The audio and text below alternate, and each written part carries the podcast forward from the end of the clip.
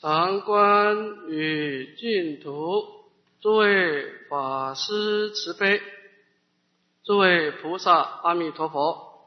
阿弥陀佛，请大家打开讲义第十一面，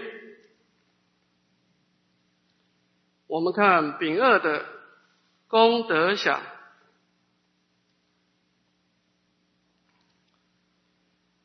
佛教。在解释我们的生命现象啊，主要的观念是说诸法因缘生，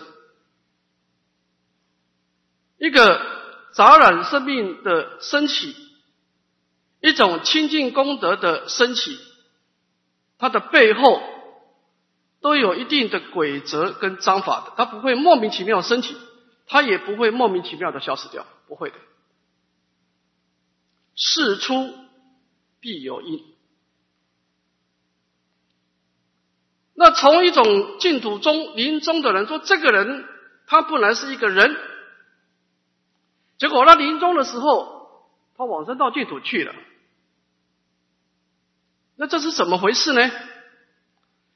这个就表示啊，一个杂染生命的现象的消失，而一种清净功德的显现。因为我们往生。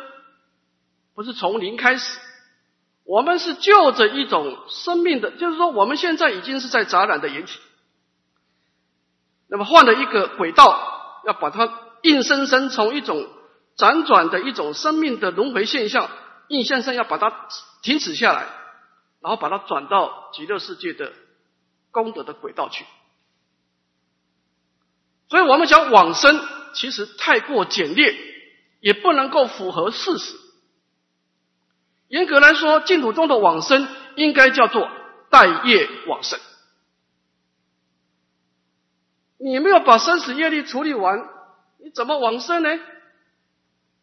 咱们今天不是从零开始去往生的，哪一个人是从本来面目的零开始去念佛的？多玛是在娑婆世界流转很久，造业很多，然后才开始求往生的嘛。那你现在要往生，那过去的业怎么算呢？只有一个方法，把它带走。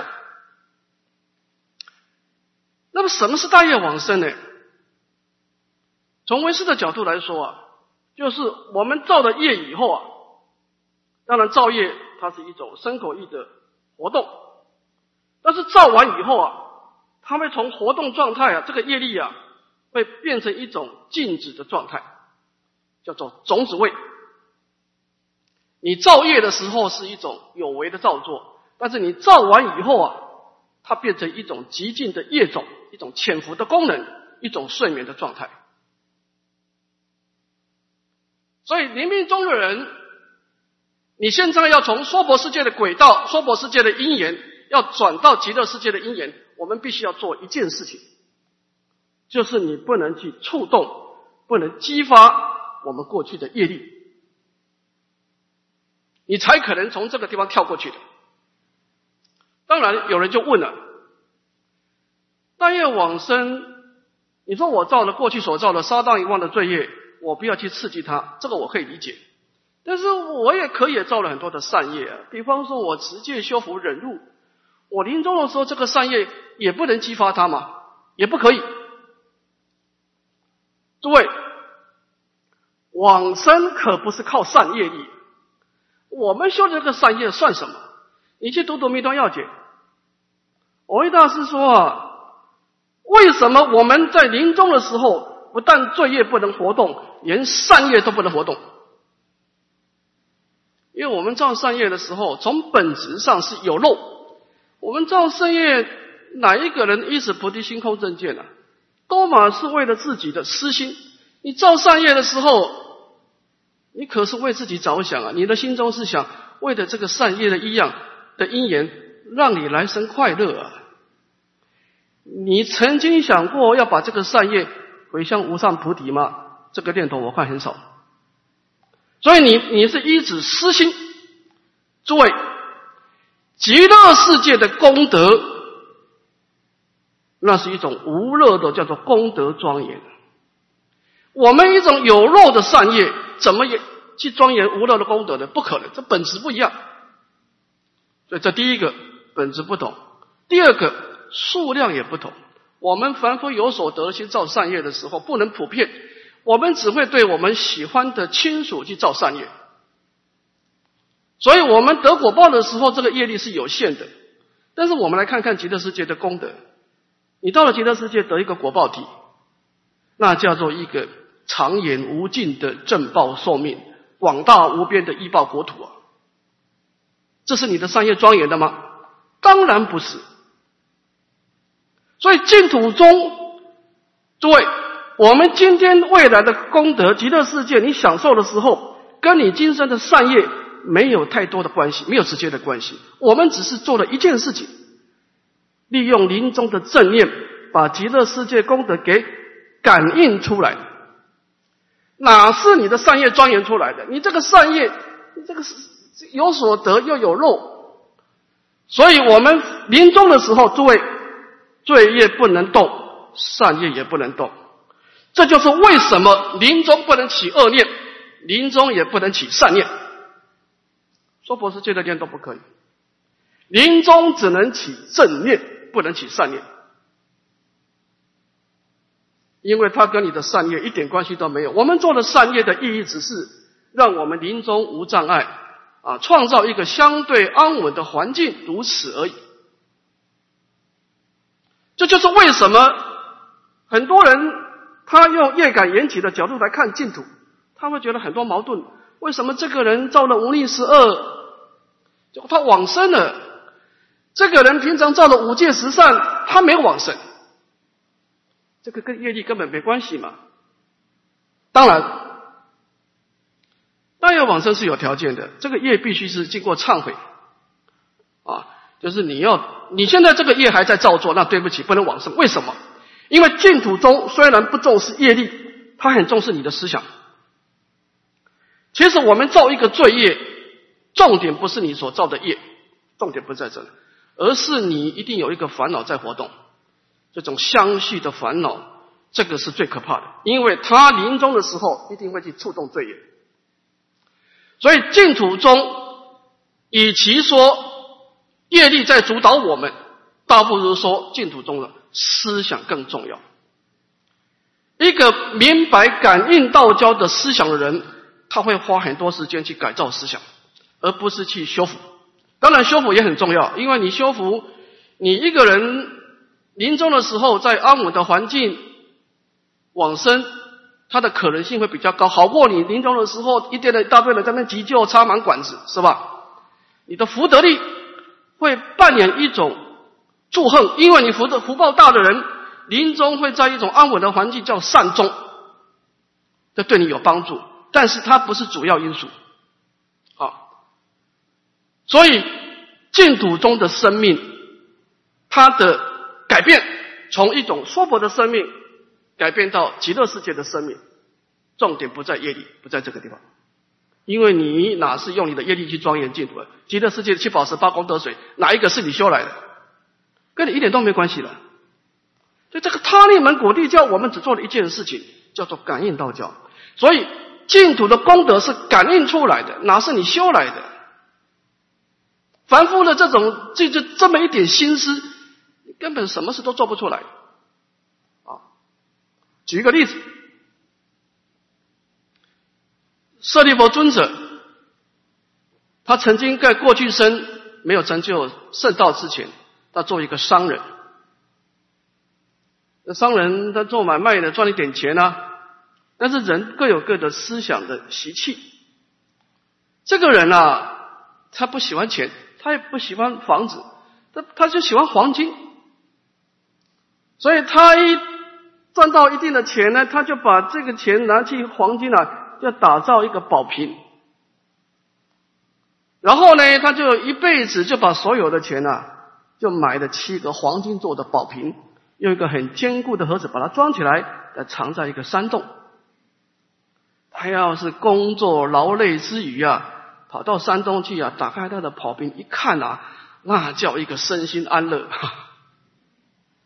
每众生各有各的执着，因为这个各有各的念想。他的念想就是住在黄金这一块，当然，诸行无常，他的生命即将结束。但是，念想的妄想的可怕是，生命结束，它不会结束，它会辗转相续，除非你调伏它。所以他不希望他的黄金消失呢。他因为对黄金的执着啊，结果到来生的时候啊，就变成一只大蟒蛇啊，就盘绕在这个山洞的附近。谁要靠近他，他就吓你一下，你再不知趣，他就伤害你了。这个蟒蛇做了多久啊？做了五百世啊！当然，一个有善根的人还是不一样。一个有善根的人落入颠倒想的时候啊。他会回光返照。一个人开始自我反省、回光返照，这个人就有希望。他在第五百世即将说明快结束的时候啊，他突然间回光返照，说我这样做是对的吗？我就生生世世守着这个黄金吗？他要起惭愧心了，他的善根发动，就这个时候就就爬到这个马路旁边去啊，看到一个做买卖的。生意人，这个这个人买卖刚做完，挑了一个板豆板扁担准备回去。这个人是谁呢？释迦牟尼佛前身。他说：“我要把握这个黄金啊，我守了五百世了，我想来把想要把它供养给三宝，你好不好帮我带到三宝地方去？”这个人就答应了，就是扛了一个扁担，左边呢放这个大蟒蛇，右边放这个七个宝瓶。到了寺庙就如是如是跟跟出家师傅说。出家师父就跟这个蟒蛇啊开导，受三皈，然后开导四圣地的法门。这个蟒蛇就从蟒蛇的摄政就跳脱出来，就继续做人。我现在只要问大家一个问题就好：从这个公案里面，舍利佛过去的公案，舍利佛到底做错了什么，而堕落恶道？你不可以说他贪爱黄金。他堕蟒蛇嘛，这太过太超过了嘛，是吧？应该是这样讲。我们每一个人都有阿赖耶识啊，他的阿赖耶识里面本来就有蟒蛇的业嘛，谁叫他去把它启动起来？他错就错在，他这个妄想太坚固了。临终的时候，就是说，我们现在无量劫来每一个人到现在，讲实在话。谁也没有比谁好，谁也没有比谁差了。诸位，但愿往生，你千万不要说你业障重，你不能往生了。你这样讲，你真是搞错方向了。这跟业障没关系了。我讲实在话，无量劫来，我们现在流转到现在，请你读读唯识学，当然也是有差这么一生吗？我们今天不造罪。主要是不能起烦恼，重点在这个，你因为你一造罪就容易带动颠倒想，啊，所以诸位净土中，我们现在已经是背负了无边无量无边没办法处理的业力，现在只有做一件事情，咱们现在不要去触动它的这件事情，这个成败关键就在这里。不是叫你一天到晚去造善业，不是这个意思，而是加强你的正业。也就是说，从净土宗的角度，因为它是他力门的摄受。说实在，阿弥陀文福报力它是现成的，你只要把它感应出来就好。所以净土宗的修学啊，它从一种娑婆世界的生命现象，转到极乐世界的生命现象。它不在业力的改变，而在于思想的改变。你如果明白净土宗的，你会知道关键在这里。你不要一天到晚用功啊，方向错了。所以为什么讲千念万念为了临终的正念？因为你第八世里面有生死业力，有往生的业力，有你你曾经在佛堂里面的。啊，忆佛念佛的这这个愿力，你到底是去启动生死的开关，你还是去启动往生的愿力的开关？这个是一个开关的问题，就在你一念之间而已。冥冥中是最公平的，因为你平常起什么念头，你临终就起什么念头，非常公平。当然，你平常你临终这个从念头的等流性，你在死亡到来之前，你都还有机会去调整它，你还有机会，你现在还有机会，因为你现在的调调调整，一定会影响到你你今天的念头，影响到明天，明天的念头影响到后天，它这个这个念头是一种水流的思想啊，所以诸位，我们现在必须要做两件事情。想办法把娑婆世界的念少念想降到最低，这第一件事情。第二个，想办法把极乐世界的念想不断的加强，让它坚定广大。所以整个净土宗都是在修思想改造，当然配合持名。我们也会说过，我们讲过，理观不爱世修，佛号也不可思议。这个我们会讲到啊，我们也不能说。那我就不念佛了，不能这样讲，佛号还是得念，因为你你你要仰仗佛力，唯一的桥梁就是靠阿弥陀佛的圣号。你这个把桥梁丢掉了，你跟谁感应道交啊？你说我一心归命极乐世界阿弥陀佛，请问你谁代表阿弥陀佛？阿弥陀佛在哪里？当然在阴身里面嘛。最简单的，你要把弥陀功德现前，阴身是最简单的嘛。啊，那么当然你阴身现前以后，你就是要忆佛念佛。啊，意念极乐世界的功德啊，所以我们现在必须在死亡之前啊，慢慢的把娑婆世界的念想慢慢的减少啊，把极乐世界的念想增长，等到有一天极乐世界的念想已经远远超过娑婆世界的念想，那你就是往生有把握。因为你生命产生根本性的改变啊，所以我们啊在平时身体健康的时候啊，加强往生的念想就很关键。那么什么叫往生的念想呢？我们这个课程提出三个重点：第一个，庄严想，极乐世界的医报啊，大地庄严，宝树庄严，池水庄严，你必须有一些基本认识啊。那么第二个当然就是正报的身心庄严啊，功德想啊。那么功德想呢，我们提出呢有六段来跟大家一起学习。这六段当中呢，我们分分成三个主题：一个是安乐的功德，一个是解脱的功德，一个是菩提的功德。我们先看第一段的第一身心安乐。好，我们请合掌，先把它念一遍。设我得佛，国中天人所受快乐，不如肉尽比丘者不取正觉。我想，当我们去意念极乐世界的正报，就是说我今天、未来我在极乐世界得一个果报体，这个果报体可能是人，也可能是一个天。那么这个果报体到底？他的感受怎么样？这个感受很重要。我们说，佛世界凡夫就是离苦得乐嘛。你看，你看释迦牟尼佛，伟大的释迦牟尼佛讲《阿弥陀经》的时候，他说：“啊，舍利佛啊，彼土何故名为极乐？这极乐世界为什么叫极乐呢？你看佛陀没有讲很高的境界，齐国众生唯有众苦，但受诸乐，故名极乐。佛陀在度化众生的时候，先用苦乐的感受啊。”来启发我们，到最后阿弥陀佛讲到快快结束的时候，佛陀话锋一转，才讲到不退转的功德，讲到解脱跟菩提的功德啊。所以，我们对一个生死凡夫来说，当然我们最在乎的就是说，我今天到极乐世界去，我这个果报体的生生世界的受用怎么样？我们来看看啊，阿弥陀佛给我们的这个身心世界是什么情况？他说啊，设我得佛，国中天或者是人啊。因为凡夫凡圣同居土只有两种情况，因为他们三恶道，要么人，要么天。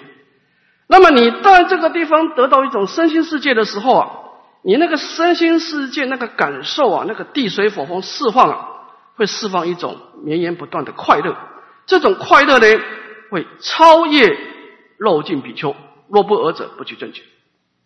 诸位，这是一个很特别的情况。我们一般用快乐的比较啊，很少用阿罗汉的快乐做比较。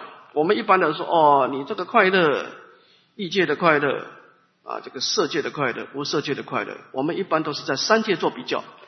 但是阿弥陀佛把阿罗汉的灭尽定这种极灭乐做来做比较，这个地方就有消息了。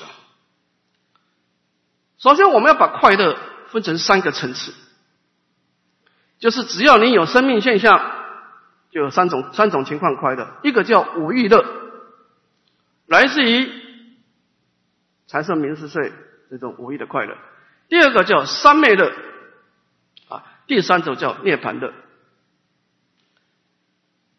这三种快乐啊，我们可以把它区分成两种：一个是杂染的，一种是清净的。什么是杂染的呢？五欲的快乐是杂染，因为五欲的快乐啊，它有问题，它必须由外境提供给你，透过六根的感受。所以这个六根是一个很出众的东西，透过六根去感受快乐啊，它有两种过失：第一个，躁动不安；第二个，引生过失。就是说，很奇怪。你透过眼耳鼻舌身意六根去接受这个快乐啊，它就很自然会启动你的欲望，带动你的烦恼跟罪业。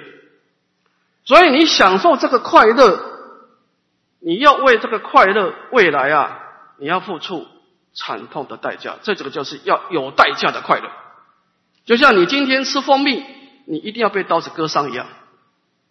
所以你看佛陀并不怎么赞叹五欲的快乐，啊。那么三昧的跟涅盘的相对亲近，因为他的快乐啊，他不用考虑外境，他是由内而外，他是从内心的禅定、内心的涅槃的功德，他是从内心啊释放出来给我们色身受用，他没有经过六根，所以他呢相对极静，而且他不会有过失，因为他没有经过六根的受。它就不会刺激这个响应，它不会让你打妄想，所以这个第六意识是停止的状态啊。那到底极乐世界的快乐是怎么回事呢？到底是无欲乐、是三昧乐、是涅槃乐呢？我们看从这个经文，我们可以合理的推论呢，佛陀根本并没有并并没有把五欲乐放在里面。他说啊，极乐世界的快乐是超越阿罗汉的灭尽定的。那能够超越阿罗汉灭尽定，肯定就是三昧的跟涅槃乐了，那几乎别无选择了，啊，是这个意思。也就是说，极乐世界的快乐是一种不障碍你修学圣道、一种无过失的快乐。你看，我们说佛世界修行了，几乎每一每一个宗派都要都摄六根，叫你说啊，我不管你福报多大。啊娑婆世界的快乐啊，适可而止就好，差不多就可以了。啊，你的福报啊，省省花，对不对？几乎没有一个宗派例外。你今天告诉我说哪一个宗派可以不用度色六根的？没有，几乎没有。就像禅宗也不敢这样做，他靠他开悟以后也要也要好好的保护他的圣胎啊，也是跑到山中林下啊。为什么？因为娑婆世界在修行过程当中啊。当然，我们不能没有快乐，一天到晚太痛苦也不行。但是对快乐啊，其实是很克制的，要节制的。为什么？因为他过失太厉害。但是到了极乐世界，好像对快乐，我们我们看《阿弥陀经》，好像看不出需要多摄六根，感觉不出来，对不对？我们看《一正庄严》，你到了极乐世界去，哦，坐在宝树上，你看看树叶，哎，树叶现出十方国土的庄严给你看。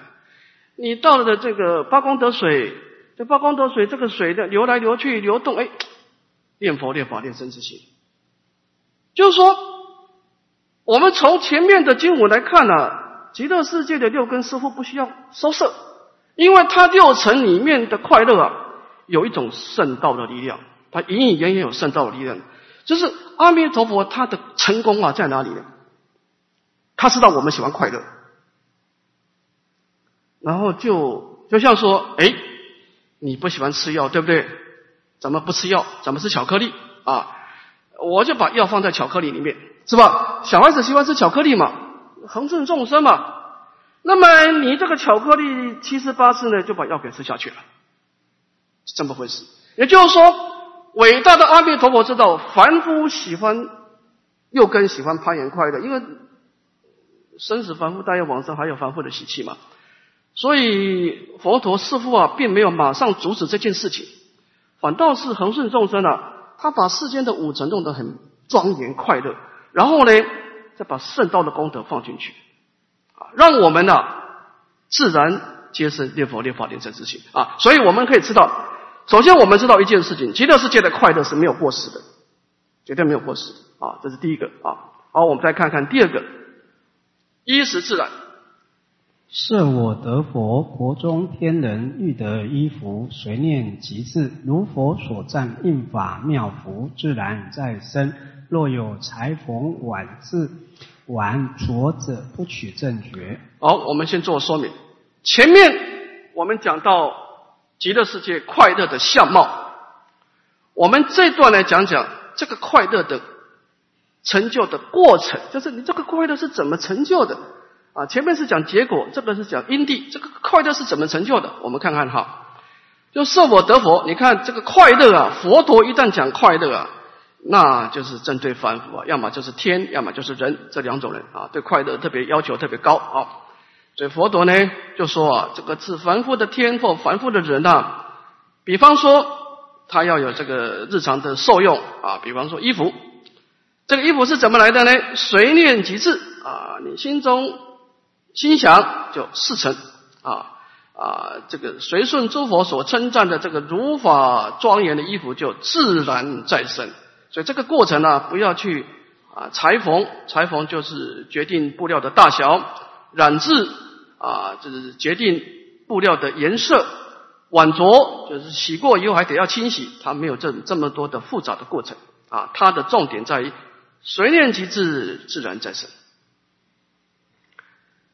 我们前面讲到极乐世界的快乐是没过时的，那现在我们要探讨一下这个快乐是怎么来的？这次世界世界上总有个因缘吧？我们在读这段经文啊，请大家注意啊，“自然再生”这四个字很关键。这个地方有很多的消息啊，告诉我们很多的事情在里面啊。首先，我们来看看娑婆世界的快乐是怎么来的。娑婆世界的快乐有两种因素。第一个，你要有福报。你没有福报，你说：“哎，我很努力，努力的人多了去了，是吧？成功的在少数啊。”这福报是关键的。第二个，你要有追求的过程，因为这个这个僧多粥少啊，这个。机会只有一个，达到这个福报的人很多，那这个怎么样？就必须要去求。我讲实在话，娑婆世界的快乐，你都在家里面待着，福报就自然再生的很少。每一个人都要求，那么求就有问题了。古德说啊：“诸欲求时苦，得时多不畏，失时怀忧恼，一切无乐事。”当快乐。要去追求，就是说，机会只有一个，那么有福报的人有五个，那这个就有就有得失的概念了。得时多不畏，失时怀忧恼，很多问题就出来了。举一个例子，印光大师最喜欢举举这个例子，叫做文昌帝君。首先，我们来看看文昌帝君的过去。他的来历是什么？他不是一般人了。按照印祖的文钞里面的说法，他做了十七世的士大夫，就读书人了，广读圣贤之书啊，久修圣贤之道啊，那不是一般人啊，那叫一个谦谦君子啊。这十七世做了很多善事啊，啊，到了第十八世，他突然间因为那个时候秦朝末年啊，世界大乱啊，饥荒啊，饿死很多人啊。他突然间动了一个救国救民的心情。好，他以他十七世的福报，再加上他有一种救国救民的心情，心力跟业力的和合，结果就投胎做汉高祖的爱妃，叫戚夫人，做他儿子。戚夫人生的这个赵王如意这个儿子啊。一出来是给人家算命的，说他有帝王之相。其实汉高祖在《史记》记记传记里面，他特别喜欢这个儿子，他并不是很喜欢那个太子，就是那个那个谁啊，李后生的那个汉惠帝那个太子。他老老是觉得这这个人啊，子不类户，就是这个人跟我个性差太多了。因为汉惠帝个性比较弱弱啊，赵王如意的个性呢，反而比较像汉高祖。所以他呢，汉高祖私底下跟大臣聊天的时候啊，就想要把这个汉惠帝给废了，要立这个赵王如意做太子。当然，李后也不是一般人。你看看这个汉高祖的那个传记就知道，其实汉高祖在楚楚汉相争的时候啊，他几次啊，差一点被杀一项羽给杀死，都是李后用计谋把他救出来。我们凭良心讲啊，今天没有李后，汉高祖早就死掉了，早死掉了。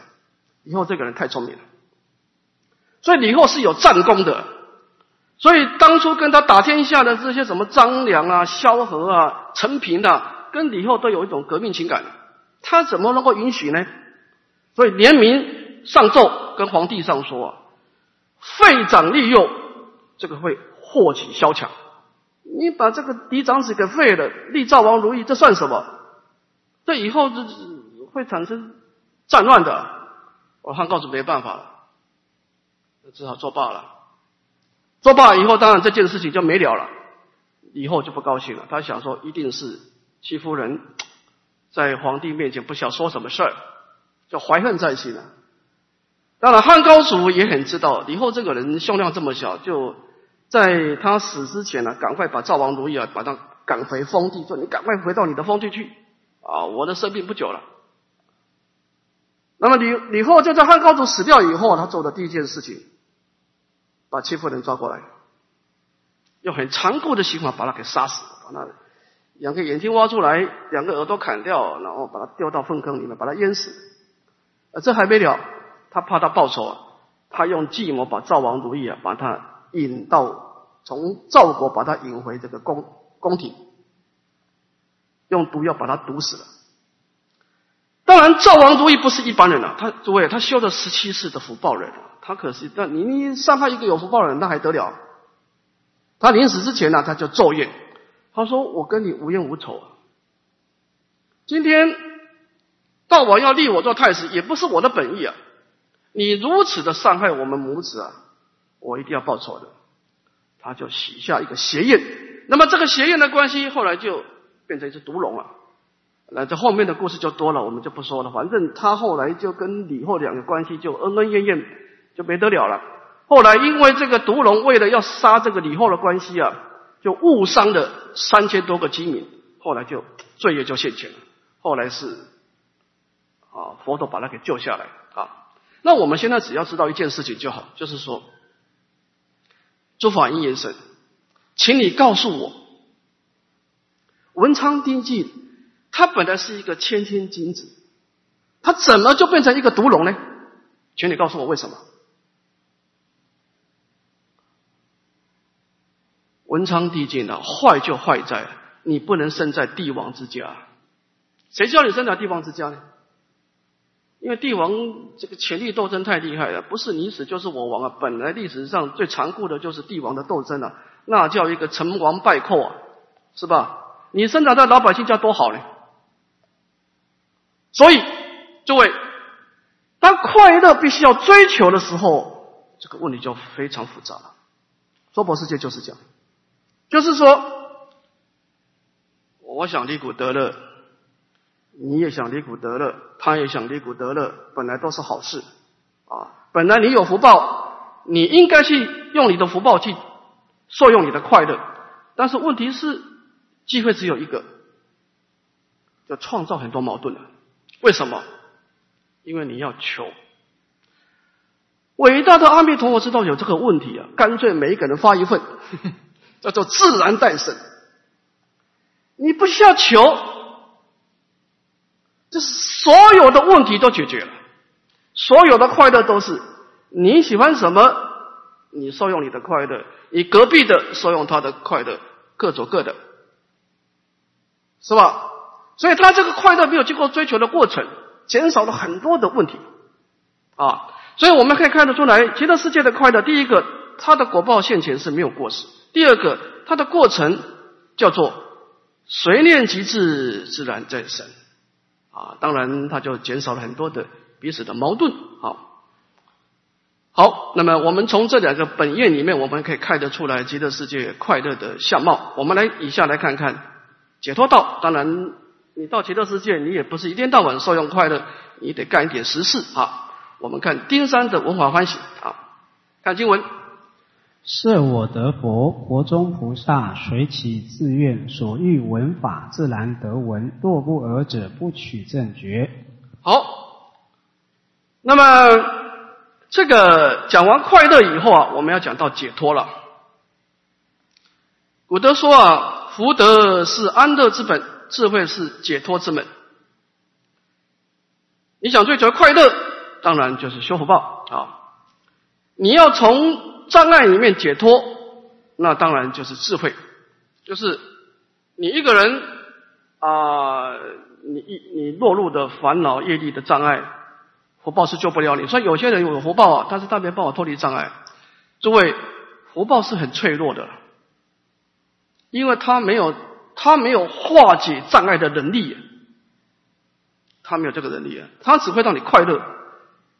但是这个快乐遇到石头，那福报就不管用，这这这个就智慧的问题了，啊，所以快乐那当然福报，那么化解障碍就靠智慧啊。我们来看看他觉得极乐世界的智慧是怎么获得的。设我得我国中菩萨啊，讲到智慧就讲菩萨了，就是随顺他的心中的好要啊，众生各有各的好要啊，各有各的念想。那么你喜欢什么样的法？他你你喜欢修禅定，他喜欢修智慧，你喜欢亲近十方诸佛。凡夫在修习智慧啊，各式各样的方向，那么都没关系，自然得闻。若不尔者，不取正解。啊，这个解脱这一块啊，我们举一个例子来说明啊，什么叫解脱？佛在世的时候啊。这个社会国有一个大富长者，叫做须达长者，他几乎是所有长者里面最富持三宝的。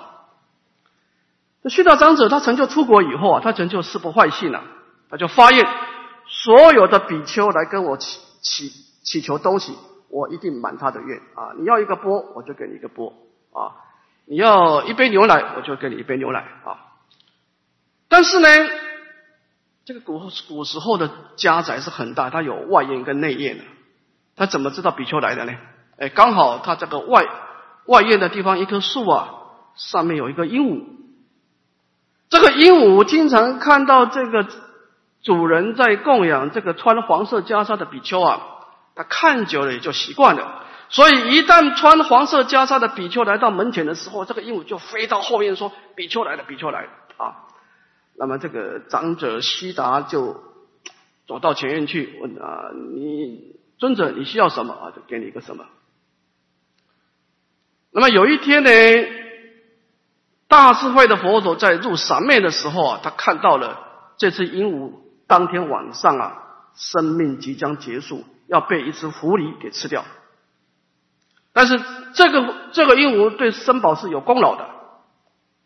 所以佛陀就叫阿难尊者说：“你明天早上赶快去到那个须达长者地方，为鹦鹉说四圣地法门。”所以这个天一亮的时候啊，阿难尊者就衔啊这个这个本事的持命啊，来到了须达长者的门口。这个鹦鹉一看到就想要飞到后面去告诉须达长者。阿难尊者说：“你下来，你下来，我今天是找你的啊。”鹦鹉就从树上就飞下来。飞下来，阿难尊者就为他说法。他说：“此事苦，汝应知；此事急，汝应断；此事道，汝应修。啊，此事灭，汝应正。啊，知苦断集，莫灭修道。”讲了三遍。这个鹦鹉听了以后，他有善根了，起大欢喜啊，就绕着这个树啊，绕了七七匝，然后就念知苦断集，莫灭修道，念了七遍。到了晚上。果然被狐狸给吃掉。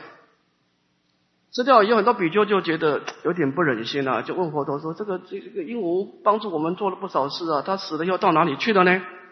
佛陀说：“这个鹦鹉啊，因为文法的关系啊，它呢升到四天王天，四天王天死了又到忉利天、夜摩天、多帅天，在诸天的快乐里面辗转七次，然后最后一生变成人，自己在山中打坐。”啊，证得辟支佛果，善根力不可思议。啊，一般来说，从一种畜生道一出来能够升天，这已经是个奇迹了。但是他的善根力会不断的引导他，从快乐里面慢慢的引导他去向圣道。为什么？就是听闻佛法。当然，你也可以说，哎，我在娑婆世界也可以听闻佛法。哎，诸位，你在注意一件事情啊。我们再看看这四个字，这个极乐世界的佛法叫做自然得稳了，还是一个自然这两个字？诸位，你求来的佛法跟自然得稳还是不一样。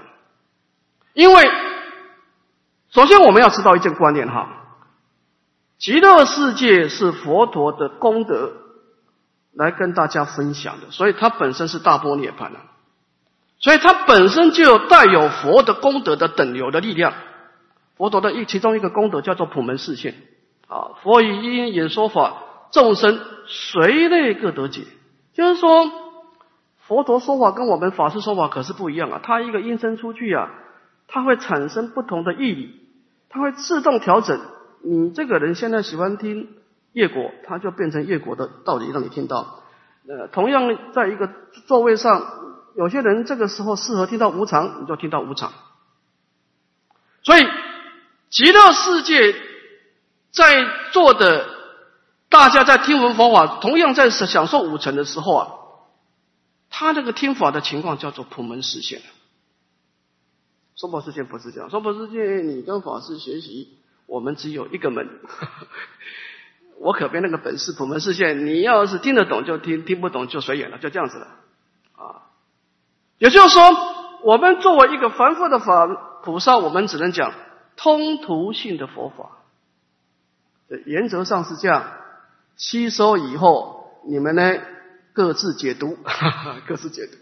我们没有没办法为大家规划一个个人化的佛法，我们可没那个本事了，没那本事。就是说，你自己要做一个消化跟转换，就是说。凡夫的说法只能够通途性的说，原则上是这样。那至于落实到你个人化呢？那对不起，你自己判断，只能这样子。谁叫你在娑婆世界呢？啊，你到极乐世界，你不用转换，佛陀帮你转换好了，就是他会知道你需要什么啊。所以他这个极乐世界的听法还是不太一样的，因为它是本来就是大波涅槃啊。好，我们看丁氏的祭祖五通。设我得佛，佛中天人不得神主余念请下至不能超过百千亿那由他诸佛国者不取正觉。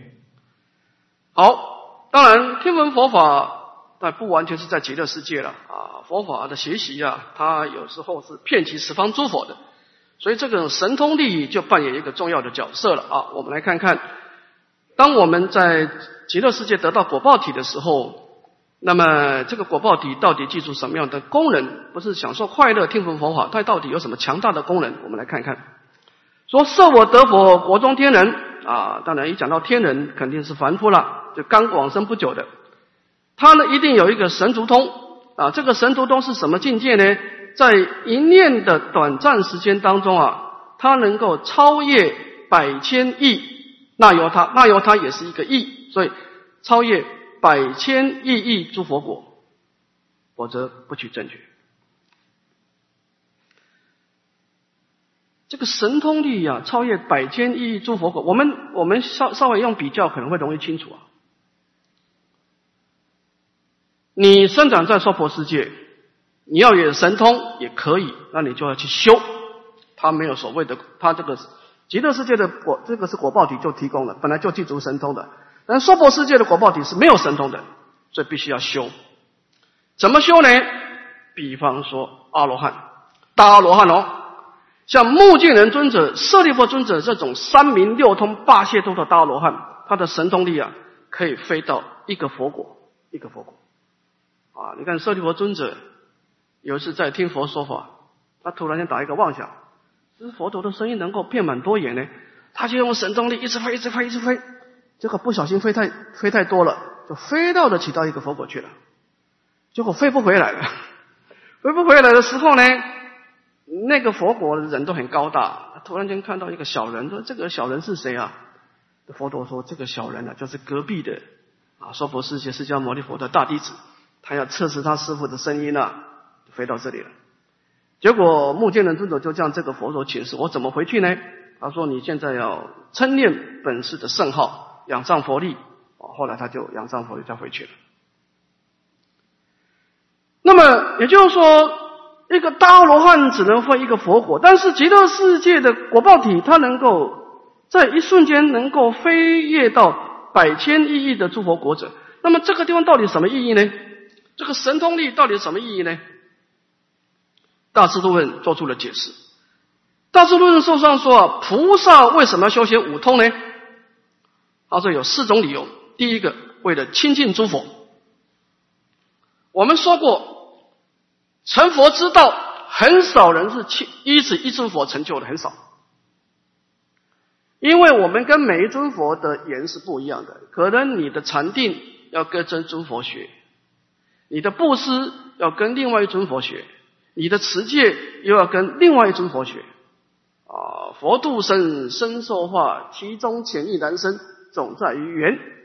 啊，因地缘的不同，所以我们一般人要从凡夫到成佛啊，一定是要亲近十方诸佛啊，广修无量的资粮。而这个时候，你的神足通都扮演亲近重要角色了。就第一个，它方便你亲近诸佛；第二个，当然听闻佛法，你听近诸佛，佛都不会白白让你亲近，他肯定为你说法。第三个，兼顾菩提，你亲近诸佛以后，你看到诸佛的功德啊，更加强加强你对佛道的好要，对菩提心有坚固的作用。第四个，广积资粮啊，对你这个福德资粮有帮助啊，有四种因素啊。所以，也就是说，阿难呃，这个这个阿弥陀佛呢，他知道我们在学习佛法。当然不能只是局限在极乐世界啊，他也提供了一个广大的神足通，让我们方便亲近十方诸佛啊。好，我们先讲到这个地方，休息十分钟。